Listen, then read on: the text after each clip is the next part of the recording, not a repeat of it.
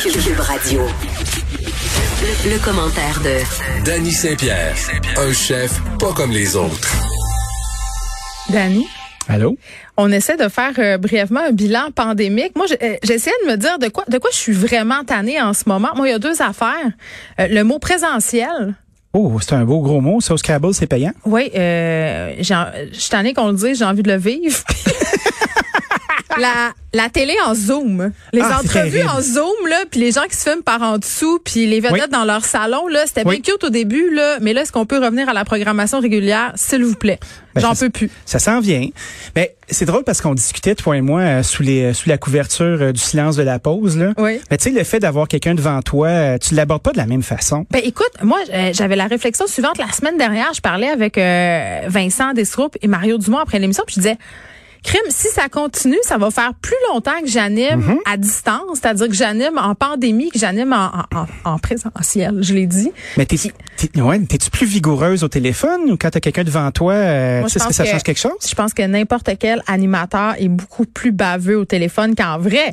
Parce qu'en vrai, pendant la pause, tu t'es parlé, tu t'as fait du small talk.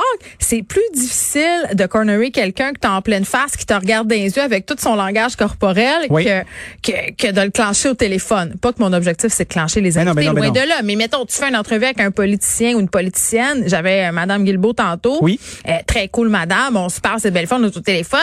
Euh, J'ai le goût de lui poser peut-être des questions un petit peu plus salées ou épicées par rapport à sa gestion de crise. Quand elle est en face de moi, yeah, plus difficile. Oui, puis il y a comme un petit réchauffement aussi avant que le micro parte. Hein. La personne rentre, on Ben se oui, dit bonjour, on sent a la vibe. convenance. Puis là, tu fais, ah, c'est pas si pire en fin de compte. C'est là, ah, ça va bien, à l'air fine, puis t'as la lâche.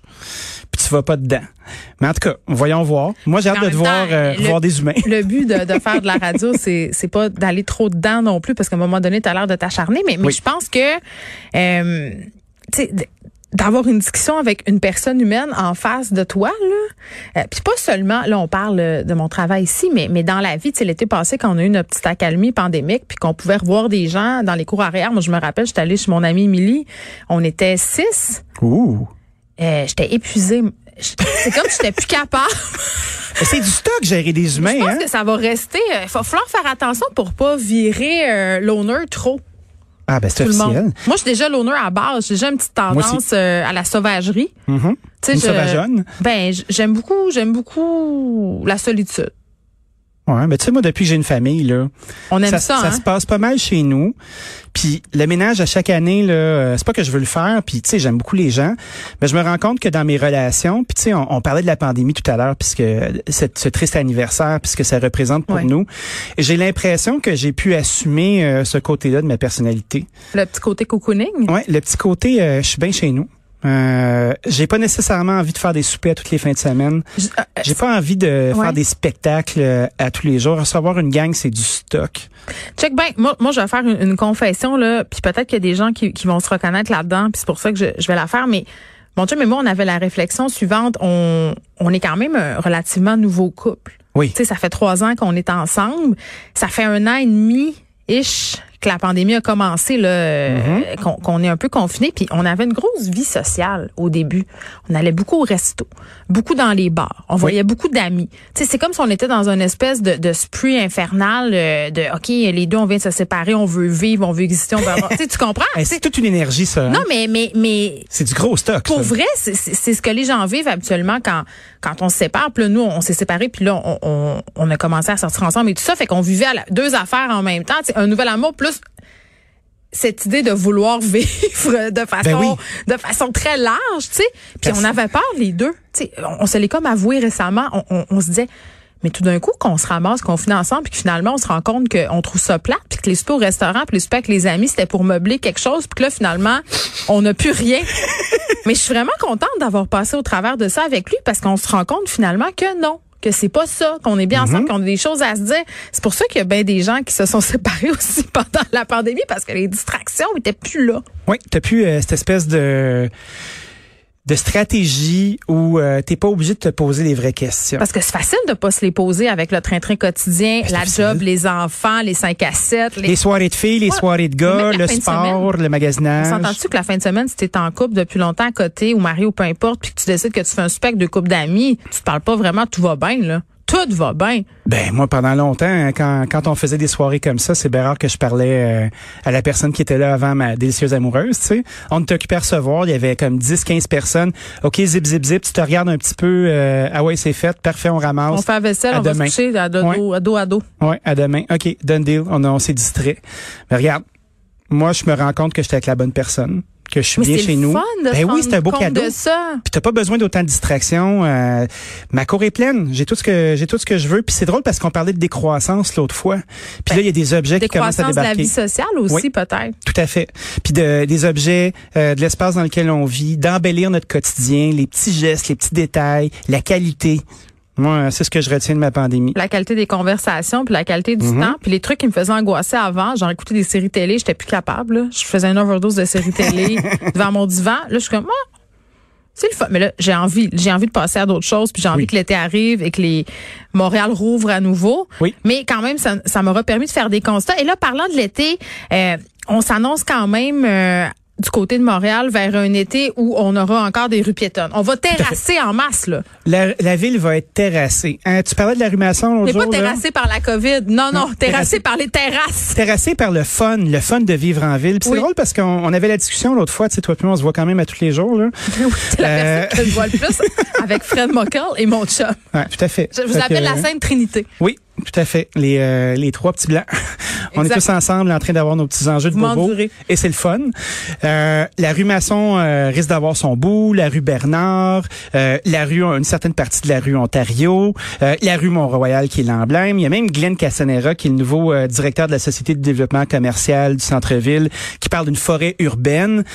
Moi, je trouve que c'est une façon euh, de proposer Montréal pour les gens qui viennent d'ailleurs pour vivre la vraie ville. Ouais, C'est une de- façon euh, pour que les restaurateurs, les bars puissent un peu euh, hein, euh, regagner, si Oui. on veut, euh, du galon, puis essayer de refaire de l'argent, puis puissent vivre aussi, là, parce Mais- que ça a été excessivement difficile. Clairement. Mais au-delà de ça, c'est de- d'essayer de créer une, une nouvelle forme d'achalandage, le fun. Mais tu penses que les gens vont venir à Montréal, peut-être avec le vaccin davantage, mais, mais l'été passé, en tout cas, c'était pas une destination de choix, Montréal. Est-ce que cette année, on va être capable de rattraper tout ça? Ben, je pense que oui. Tu sais, il y a eu quelques dérogations pour des travaux 24 sur 24 dans certains secteurs pour que ça se claire au plus vite, pour qu'on ait une ville qui soit praticable.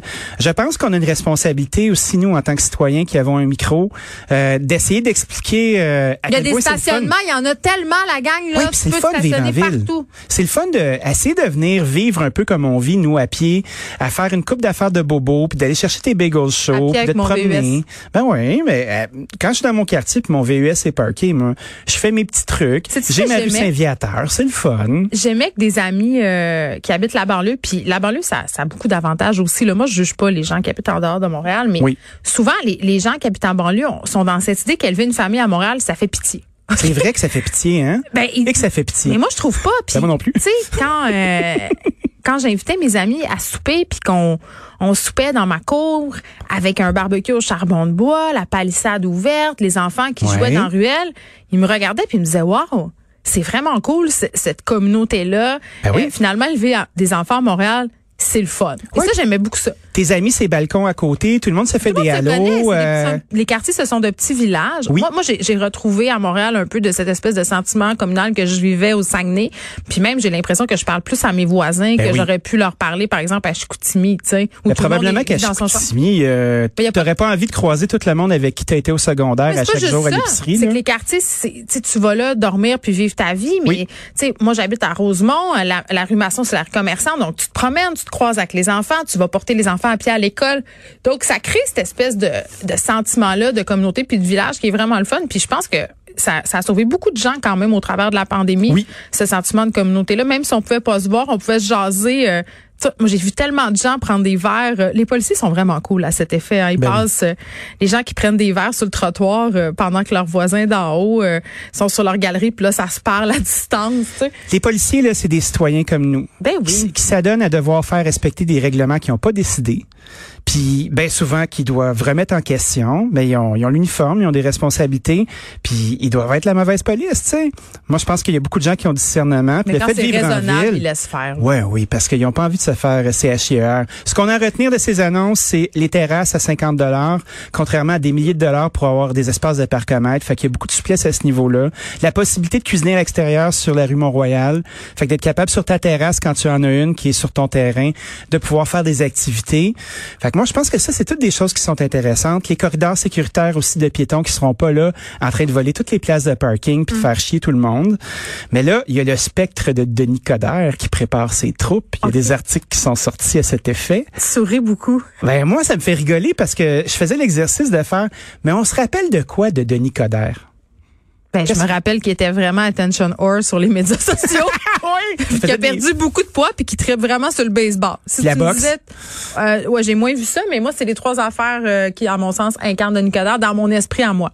Ben moi je me rappelle euh, du Grand Prix électrique, je me rappelle du fait qu'il était euh, qu'il était très ami avec plein de gens, puis les choses se faisaient, qu'il a rebâti des liens avec Québec, puis était devenu oh, chum avec Régis. il y a beaucoup de petits amis, c'est ça aussi qu'on retient, puis je trouve aussi qu'en ce moment bon euh, la popularité de la mairesse Plante, je pense pas qu'elle soit à son à son sommet. Je pense que mm-hmm. Denis Coderre étant quand même un être qui a une belle vision très opportune.